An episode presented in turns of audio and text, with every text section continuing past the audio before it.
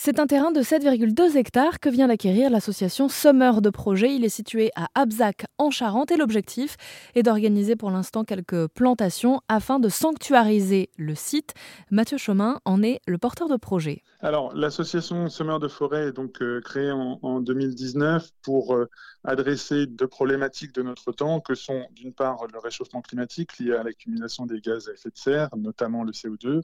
et euh, l'effondrement de la biodiversité, qui est un sujet mondial, donc aussi français. L'idée, c'est de le faire non pas à 10 ou 15 000 km, mais là en bas de chez nous, en France, à proximité, et de le faire selon un principe d'action qui consiste à collecter euh, des fonds auprès essentiellement des particuliers et de quelques entreprises, d'acheter des terrains qui sont souvent des, euh, des anciens terrains agricoles, ce, sont, ce, ne sont jamais des terrains agricoles en activité ou des pâtures, en tout cas des terrains euh, non constructibles à chaque fois,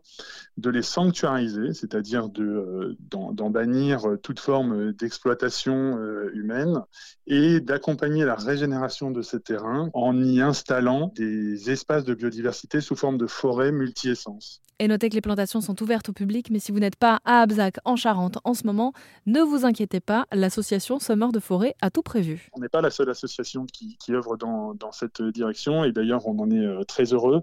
Euh, j'invite les personnes que cela intéresse à éventuellement euh, consulter le, livre qui a été édité au mois de mars par Florence Massin, qui est la présidente de l'association, qui s'appelle Semeur de forêt, créer des forêts sanctuaires, qui est un guide pratique pour euh, finalement planter euh, sa propre forêt, que ce soit au sein d'une association ou soi-même. Et euh, il y a un nombre de, trucs et astuces issus de quatre ans d'investigation et de mise en œuvre qui est, à mon avis, à même de pouvoir servir les, les, les, esprits curieux.